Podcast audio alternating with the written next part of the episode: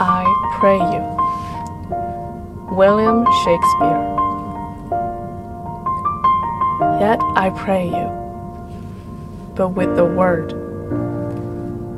The time will bring on summer, when briars shall have leaves as well as thorns, and be as sweet as sharp.